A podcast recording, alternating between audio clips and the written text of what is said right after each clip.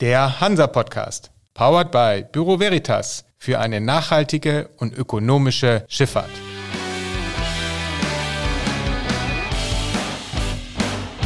Der Hansa-Podcast.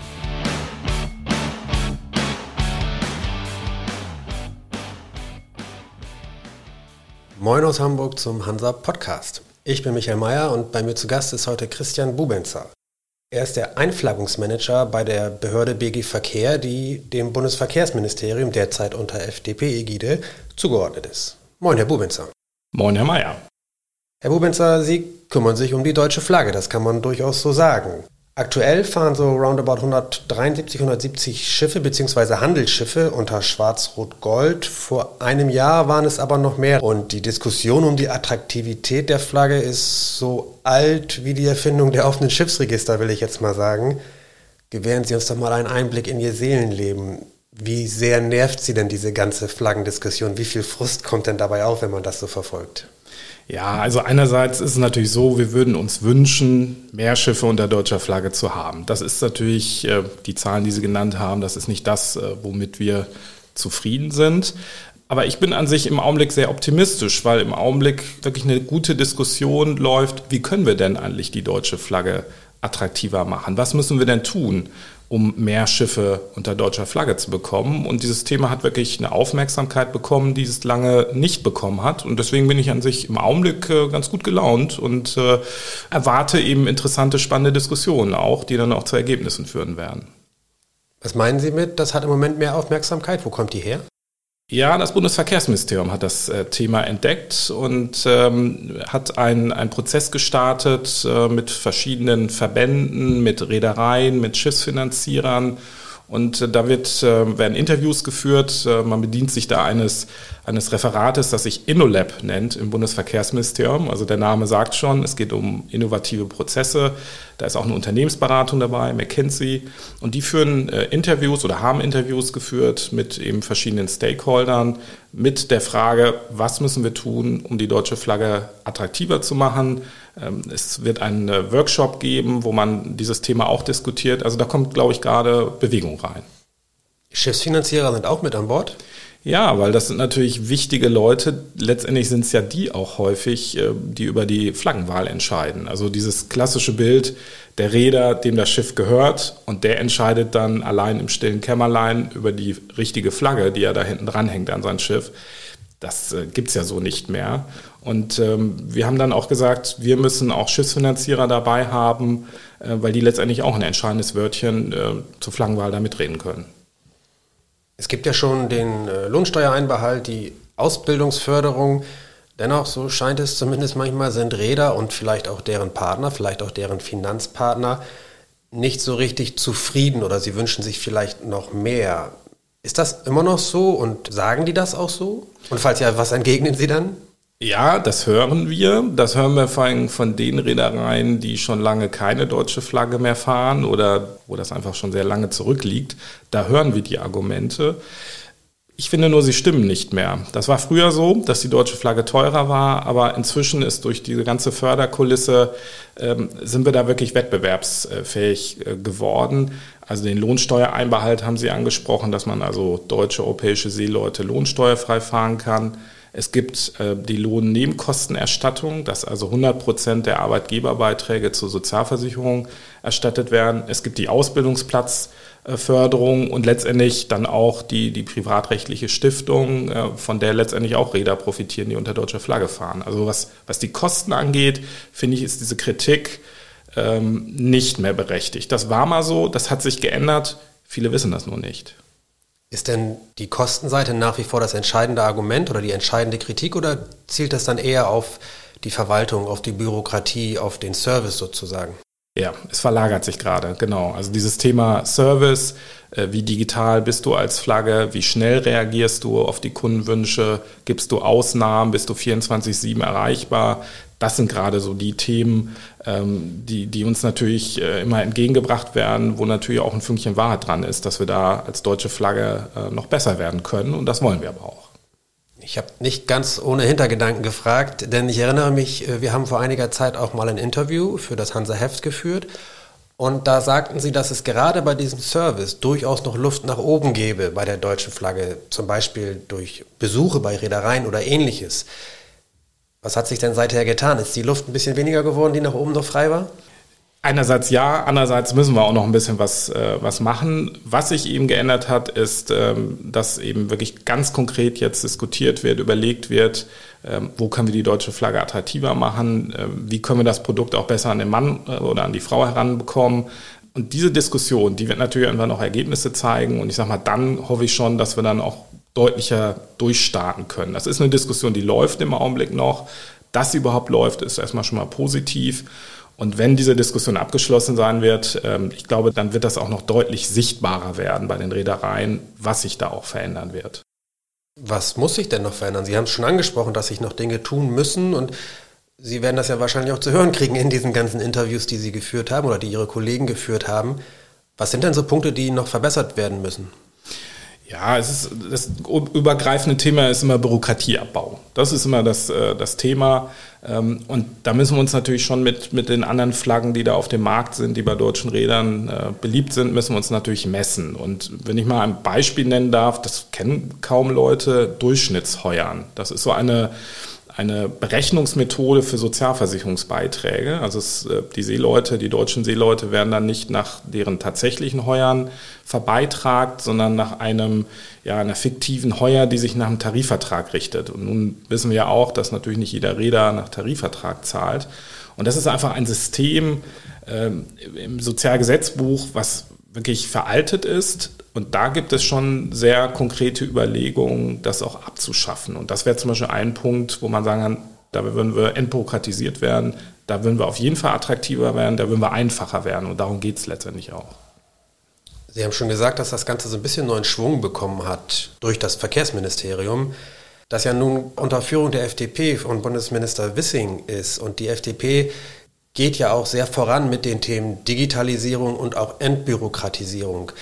Ist das so ein Punkt, der da jetzt wirklich auch Einzug gehalten hat oder wo nochmal Tempo rangekommen ist? Weil auch die Digitalisierung hatten Sie in unserem letzten Gespräch angeführt, dass Sie sich so im Idealfall so ein digitales Tool vorstellen, wo Räder im Prinzip alles erledigen können, was mit der deutschen Flagge zu tun hat. Ist das auch etwas, was wirklich kommen könnte? Ja, und man merkt schon, dass da wirklich Schwung reinkommt. Also wir sind jetzt auch nochmal aufgefordert worden vom Verkehrsministerium, ähm, nochmal aufzuschreiben, aufzulisten, was wären denn wirklich digitale Projekte, äh, die die deutsche Flagge auch voranbringen könnten, die man auch relativ schnell auch umsetzen kann. Wo sind andere Flaggen äh, vielleicht noch besser? Wo können wir uns, äh, wo können wir da auch aufholen? Und wie können wir einfach unseren Kunden entgegenkommen? Und ich glaube, natürlich, wahrscheinlich wird das schon auch damit mit der FDP-Prägung zu tun haben. Das Thema ist jetzt nicht ganz neu, aber ich habe schon so auch das Gefühl, dass da jetzt auch nochmal ähm, dadurch auch nochmal neuen Schwung reingekommen ist, ja die Wünsche oder Forderungen, die an sie herangebracht werden, aus der Branche, aus der Schifffahrtsbranche, von Rädern, finanzieren oder wem auch immer, da wird es doch bestimmt Dinge geben, wo sie sagen, okay, bei aller Liebe, aber das geht nicht.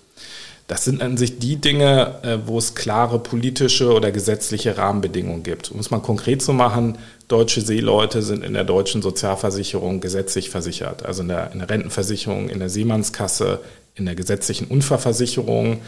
Und das ist, glaube ich, so ein Punkt, ähm, da will niemand was dran ändern unter deutscher Flagge. Das ist noch ein Alleinstellungsmerkmal. Ich werbe auch immer dafür, dass gerade die gesetzliche Unfallversicherung wirklich ein, ein Fund ist, mit dem man wuchern kann. Eine Absicherung, die ein privater Unfallversicherer äh, gar nicht finanzieren kann auch. Und das unterscheidet uns natürlich schon von anderen Flaggen wie Liberia, die sowas einfach nicht kennen. Das ist das eine Beispiel. Das andere Beispiel im Bereich der maritimen Medizin die, die Maritime Labour Convention sagt ja, der medizinische Standard an Bord muss vergleichbar sein wie an Land in etwa. Und dann ist natürlich klar, dass wir in Deutschland irgendwo auch einen anderen Standard haben. Und da ist natürlich immer die Herausforderung, einerseits einen guten medizinischen Standard zu bieten, und das tun wir. Und auf der anderen Seite natürlich die Kosten auch weiter im Blick äh, auch zu haben. Aber ich finde dieses Beispiel Bordapotheke, medizinische Versorgung, macht an sich sehr schön deutlich, man kann eine hohe Qualität liefern und bieten, ohne dass da gleich die, die Kosten davon explodieren oder davon galoppieren. Dennoch wird wahrscheinlich die deutsche Flagge, also im europäischen Vergleich, weil vieles ist ja auch auf EU-Ebene schon geregelt und letztlich ist es rechtlich gesehen sozusagen egal, ob das jetzt ein deutscher Seemann ist oder ein französischer, dänischer, polnischer oder bulgarischer Seemann. Und dann wird wahrscheinlich die Kostenseite doch wieder ins Spiel kommen, oder? Ja, also man staunt immer, dass äh, man glaubt ja immer, dass auf EU-Ebene alles gleich ist. Das ist es nicht. Also gerade so im Sozialversicherungsbereich ist es das nicht. Da gibt es sehr unterschiedliche Systeme, äh, die von Land zu Land auch ja unterschiedlich ausgeprägt sind. Und ähm, letztendlich aber äh, kostenmäßig ist es deswegen kein Thema, weil der Arbeitgeber ja 100 Prozent seiner, seiner Beiträge, die er in die Sozialversicherung zahlt, auch wieder zurückerstattet bekommt. Also das Thema ist an sich äh, dürfte an sich kein großes mehr sein. Wie gesagt, es hat sich, glaube ich, noch nicht so rumgesprochen. Das ist so, äh, glaube ich, ein Punkt. Und es ist vielleicht auch eine Frage auch des Geschäftsmodells. Also welchen Anspruch habe ich, was will ich, will ich Seeleute haben, wo ich sage, das reicht mir die Absicherung über die PNI-Versicherung oder will ich, will ich Seeleute haben, wo ich sage, das ist schon ganz gut, dass die in der, in der gesetzlichen äh, Sozialversicherung drin sind. Das ist auch eine Frage des Geschäftsmodells und da müssen wir einfach auch ganz nüchtern feststellen, es gibt eben auch viele Reedereien, die sagen, nee, wir wollen das gar nicht. Das ähm, wollen wir gar nicht für unsere Seeleute haben. Ähm, deswegen fahren wir ein anderes Modell. Angesichts des auch in der Schifffahrt grassierenden Fachkräftemangels werden wahrscheinlich viele Räder sagen, selbst wenn ich deutsche Seeleute anheuern wollen würde, es sind keine da oder es sind nicht genügend da. Das ist ja auch dann ein Aspekt der deutschen Flagge, der dann irgendwie so ein bisschen ins Leere läuft, oder? Einerseits ja und auf der anderen Seite muss man ja sehen, 90 Prozent der, der anerkannten Ausbildungsschiffe, also für die Schiffsmechanikerausbildung, fahren unter deutscher Flagge. Also wenn wir die deutsche Flagge nicht mehr hätten, wird es in der Ausbildung noch viel düsterer aussehen. Ähm, ich will es aber jetzt gar nicht das Bild so düster zeichnen. Es gibt ja äh, Initiativen, unter anderem des Verbandes Deutscher Räder, Ausbildung zu stärken, auch hinterlegt mit konkreten Ausbildungszahlen. Und dann sagen wir natürlich als deutsche Flagge, finden wir gut, auf jeden Fall, das muss man machen, aber dann denkt bitte auch an die deutsche Flagge, weil wir sind letztendlich die richtige Ausbildungsflagge. Und äh, es nützt ja nicht zu sagen, es ist alles schlecht. Wir müssen einfach gucken, wie können wir das Ruder rumdrehen, wie können wir es schaffen, junge Leute für eine Karriere in der Seeschifffahrt zu begeistern. Und da muss ich sagen, äh, hat, hat die deutsche Flagge ein gutes Angebot. Das ist wirklich eine, eine, nachhaltige Flagge. Klar, dass ich natürlich Werbung für diese Flagge mache, aber ich bin da auch wirklich von überzeugt auch. Und wir haben eben ein paar Merkmale, die andere Flaggen dann auch nicht haben. Und ich glaube, so auf lange Sicht, wenn man das wirklich nachhaltig mal sieht, können wir da auch wieder, wieder gewinnen auch. Spielt die aktuell deutlich bessere finanzielle Situation der Reedereien, sage ich jetzt mal. Es gab ein, zwei gute Jahre, in einigen Segmenten ist es immer noch sehr gut. Spielt das dabei auch eine Rolle, dass mehr Räder jetzt sagen, okay, selbst wenn es für uns an der einen oder anderen Stelle vielleicht doch ein bisschen mehr Kosten sind, als wenn ich jetzt mit ähm, Seefahrern aus Südostasien oder Fernost fahre, ist das Argument jetzt ein bisschen weniger stark in der Diskussion, weil bisschen mehr Geld zur Verfügung steht? merken wir ehrlich gesagt nicht so viel von. Wir freuen uns für die Reedereien, dass wieder gut verdient wird. Äh, wir hatten ja nun schlechte Jahre auch, aber äh, als deutsche Flagge haben wir da jetzt, merken wir jetzt nicht direkt, dass da jetzt eine Trendumkehr ist. Ähm, nee, würde ich, würde ich jetzt nicht so, so einschätzen. Also es, natürlich, wir haben immer wieder auch Einflaggungen, äh, freuen uns darüber, aber dass das jetzt wirklich ähm, irgendwo aufgrund der besseren Finanzen der Reedereien ist, weiß ich nicht. Ist immer für uns auch natürlich auch schwer zu sehen. Letztendlich sind das privatwirtschaftliche Unternehmen, wo wir natürlich als Verwaltung auch keinen Einblick in die Finanzen haben, wollen wir auch gar nicht. Und ähm, deswegen ist das immer schwer einzuschätzen. Aber dass wir jetzt, dass wirklich es einen Trendumkehr deswegen gibt, habe ich jetzt noch nicht festgestellt. Erkennen Sie denn einen Trend in der Art der Reederei, die einflaggt? Also sind es eher die Großen, von denen man immer sagt, okay, die können das eher machen, die können das im Notfall auch quersubventionieren, wenn denn die Kosten höher sind? Und die Kleinen eben nicht und die Kleinen können eben nicht mit der Bürokratie arbeiten? Oder sind das auch kleinere und vielleicht mittelständische Unternehmen, die einflaggen? Also es ist querbeet? Querbeet und letztendlich, wenn man sich mal so die, die Struktur der Reedereien in Deutschland anschaut, 80 Prozent der deutschen Reedereien haben äh, maximal zehn Schiffe, also kleine und mittelständische Unternehmen. Ähm, wir haben als deutsche Flagge da alles dabei, also von, von der großen äh, Hapag-Lloyd äh, bis zum ähm, etwas kleineren Räder, Röhrt Brachen nenne ich dann immer, weil er auch in der Ausbildung immer sehr aktiv ist. Den kennt man vielleicht nicht so gut, aber ähm, der hält uns seit Jahren die Treue und ähm, da möchte ich mir auch an der Stelle auch mal dafür bedanken. Aber es geht wirklich äh, querbeet. Also ähm, Was wir jetzt machen, ist, dass wir kleine Reedereien nochmal mit einem neuen Angebot äh, unterstützen wollen. Wir nennen das Checks on Board, dass wir also Checklisten zur Verfügung stellen auf deutscheflagge.de, wo wir also Reedereien darin unterstützen, sich auch zum Beispiel auf Hafenstadtkontrollen äh, auch vorzubereiten. Und das ist natürlich schon ein Angebot, was gerade für die kleineren Reedereien sehr interessant ist, äh, die eben nicht so viel Mitarbeitende haben, äh, die jetzt nicht so Quality Departments haben. Ähm, also da haben wir jetzt ein neues Angebot auch gestartet und wollen da Reedereien auch unterstützen, ja, die Performance ihrer Schiffe auch zu verbessern. Wird das angenommen? Es ist noch gar nicht auf dem Markt. Es okay. kommt jetzt auf den Markt. Es ist in Vorbereitung. Es ist genau und ähm, wir gehen aber davon aus, dass das auf jeden Fall auch Interesse stoßen wird. Es ist ja letztendlich eine, eine Unterstützung, ein Support, den wir als Flagge auch äh, liefern. Einmal ganz kurz noch zurück ähm, zu den bereits bestehenden Maßnahmen, Lohnsteuereinbehalt, Ausbildungsförderung etc. pp. Das sind alles mindestens indirekt natürlich auch Kosten für die Politik, für die Behörden. Und wir erleben ja gerade in diesen Zeiten, dass angesichts der Haushaltskrise die ein oder andere, ich nenne es jetzt mal Subvention, entweder gestrichen oder zusammengestrichen wird. Droht das auch der Schifffahrt? Wir hoffen es nicht. Wir haben auch bis jetzt davon noch nichts gehört, dass da irgendwas drohen würde. Wir hoffen, dass es nicht so kommen wird. Es geht natürlich auch darum, bei solchen Fördermaßnahmen auch eine Planbarkeit, eine langfristige Planbarkeit zu haben. Und äh, deswegen hoffen wir, dass das auch weiter so bleibt. Also ich habe noch nichts gehört, dass da irgendwo irgendwelche Streichungen drohen. Und ähm, ja, wir hoffen, dass das auch dann äh, nicht passieren wird. Spielen bei den Planungen in der Behörde, im Ministerium, also in der Politik, eigentlich auch Abhängigkeiten eine Rolle. Wir haben das ja nun seit zwei, drei Jahren, dass es auf einmal darum geht, dass wir uns als äh, Wirtschaftsstandort äh, nicht zu sehr abhängig machen sollten und wenn mal ein Notfall eintritt, auch Zugriff auf bestimmte Kapazitäten haben sollten, sei es nun Energieinfrastruktur oder eben auch Transportinfrastruktur. Gerade in Zeiten von Corona und Energiekrise war das ja durchaus ein Thema. Ging es zwar vorrangig um Tanker, aber insgesamt auch. Ist das auch etwas, was jetzt deutlich mehr in die Planung mit einbezogen wird, wenn es darum geht, okay, wie viel Arbeit und Geld stecke ich eigentlich in die Förderung der deutschen Flagge? Bis jetzt habe ich da noch nicht viel von gehört. Also es wird demnächst eine, eine oder es wird an einer Studie gearbeitet, wo dieser Aspekt Bedeutung der deutschen Flagge für die Unabhängigkeit des, des Wirtschaftsstandortes Deutschland, für die Exportnation Deutschland auch untersucht werden soll. Die Studie ist im Augenblick noch in Arbeit. Ähm, aber bis jetzt ist dieses, ja, das ist natürlich ein sehr politisches Thema. Also ich habe davon noch nicht allzu viel gehört, dass das also irgendwie in diese Diskussion äh, zur deutschen Flagge mit einfließt. Natürlich ist da was dran, klar. Die ganze Welt redet von De-Risking. Ähm, natürlich wäre es ähm, aus meiner Sicht ganz gut, wenn man diesen Aspekt Unabhängigkeit, Kernbestandteile unter deutscher Flagge auch berücksichtigen würde. Und wie gesagt, diese Studie, ähm, die in Arbeit ist, die gibt dann vielleicht auch noch die, die nötigen Argumente dafür. So als Gedankenspiel wäre es vielleicht eine Option zu sagen, okay, liebe Reedereien, wir hätten natürlich, dass ihr mehr unter deutscher Flagge fahrt. Ihr und wir alle hätten aber auch gerne, dass die Schifffahrt grüner in Anführungszeichen ist. Dann könnte man auch sagen, okay, man setzt nochmal einen Fördermechanismus auf oder koppelt das an die deutsche Flagge, dass man sagt, okay, du kriegst Förderung, aber wenn du dein Schiff in irgendeiner Art und Weise grüner machst, dann kriegst du sogar noch mehr Förderung.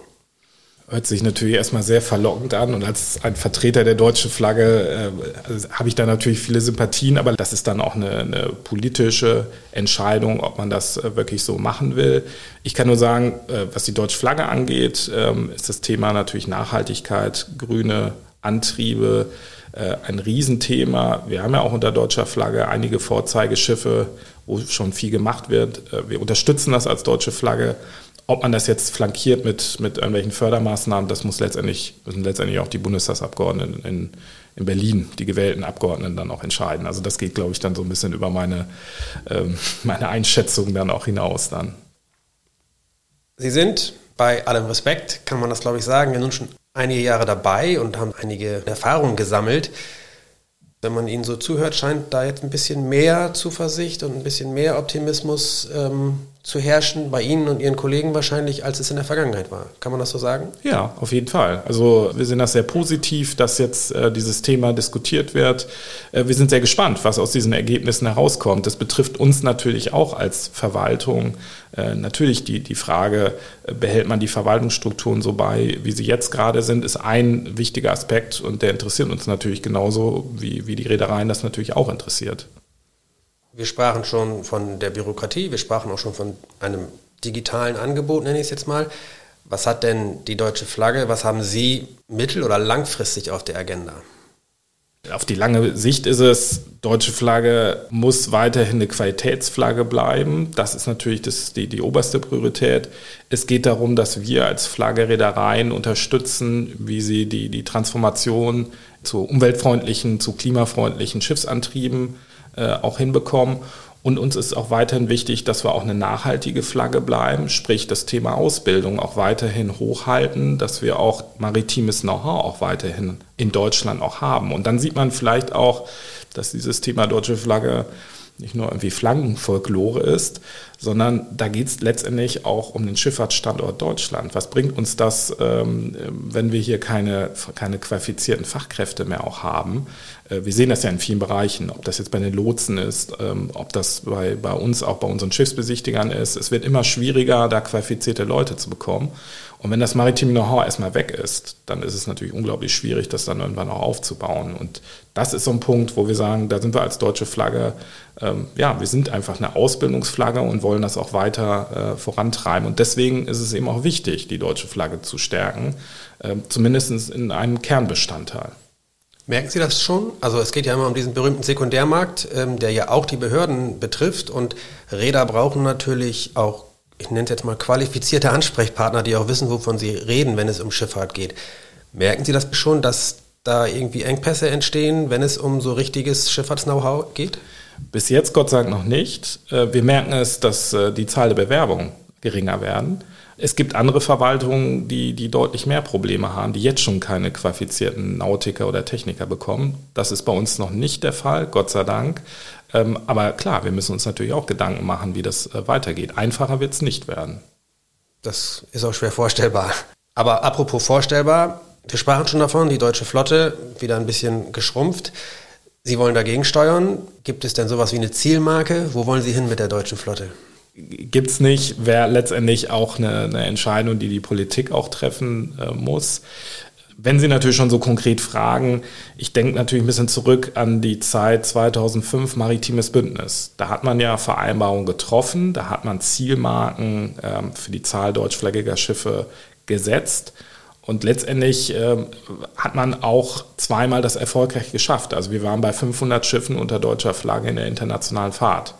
Davon sind wir jetzt weit entfernt. Richtig. Und die Frage ist natürlich, ist das wieder eine Zielmarke, die wir anstreben sollen? Aber wie gesagt, nochmals, das ist letztendlich auch äh, eine politisch zu entscheidende Frage. Das, da sind wir dann, wir sind diejenigen, die versuchen müssen, die deutsche Flagge dann möglichst unbürokratisch, möglichst schnell, möglichst flexibel, agil, digital zu machen. Aber letztendlich sowas, das sind dann auch politische Vorgaben und man muss dann auch überlegen, in welchem Rahmen man die eigentlich trifft maritimes Bündnis oder gibt es da auch noch andere Möglichkeiten für solche Vereinbarungen, die wir natürlich grundsätzlich schon sehr begrüßen würden, ähm, weil es dann einfach ein bisschen konkreter auch wird. Und ähm, ähm, letztendlich, wir haben ja eine sehr gute Förderkulisse und die Frage ist, was steht dem eigentlich entgegen auch? Aber wie gesagt, das ist eine politisch zu entscheidende Frage. Für Sie würde also eher gelten Qualität statt Quantität der Flotte, zumindest erstmal, um überhaupt die Quantität zu sichern oder auszubauen muss die Qualität mindestens mal, so wie sie es gesichert werden, wenn nicht vielleicht sogar ein bisschen verbessert werden. Ja, also das steht natürlich im Vordergrund. Ähm, wir haben jetzt keine Zielvorstellung wie Liberia, die dann sagen, sie, wollen, sie, sie wollen die weltgrößte Flotte werden. Also da ist für uns tatsächlich die, die Größe ist nicht das Entscheidende. Allerdings, es muss natürlich schon einen gewissen Kernbestandteil geben, ähm, weil wenn dann einfach die Flotte zu klein wird, das ist natürlich auch nicht so im, im, im, Sinne des Erfinders irgendwo. Und dann können wir auch dieses Thema Ausbildung nicht so voranbringen, wie wir uns das auch, auch wünschen. Also eine gewisse Kerngröße, die man dann noch definieren müsste. Danach hätte ich jetzt gefragt. auch da wieder, es ist letztendlich, äh, es ist letztendlich eine politische Frage. Es ist auch nicht so, dass man sagen würde, wenn jetzt irgendwo eine bestimmte Zahl unterschritten wird, dass man dann die Verwaltung dicht machen muss. Äh, wir haben genug andere Themen. Wir machen die Hafenstadtkontrolle, äh, wir machen Prüfung, Zertifizierung, wir machen maritime Medizin. Ich will das jetzt nicht alles aufzählen. Also wir sind ganz gut ausgelastet auch. Nichtsdestotrotz ist natürlich, sind die jetzigen Zahlen sind natürlich nicht das, was wir uns äh, vorstellen. Das sollte schon auch mehr werden. Wie viel es dann konkret mehr werden soll, ja, ich glaube, das ist, wie gesagt, da, da sind die gewählten Abgeordneten dann die richtigen Ansprechpartner.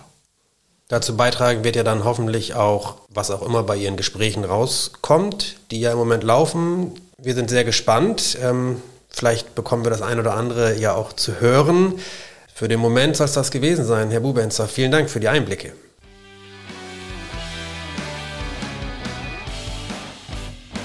Das war für Sie der Hansa Podcast. Jetzt abonnieren und keine Folge verpassen. Alle News und Hintergründe aus der maritimen Welt aktuell auf hansa-online.de und monatlich im Hansa Magazin.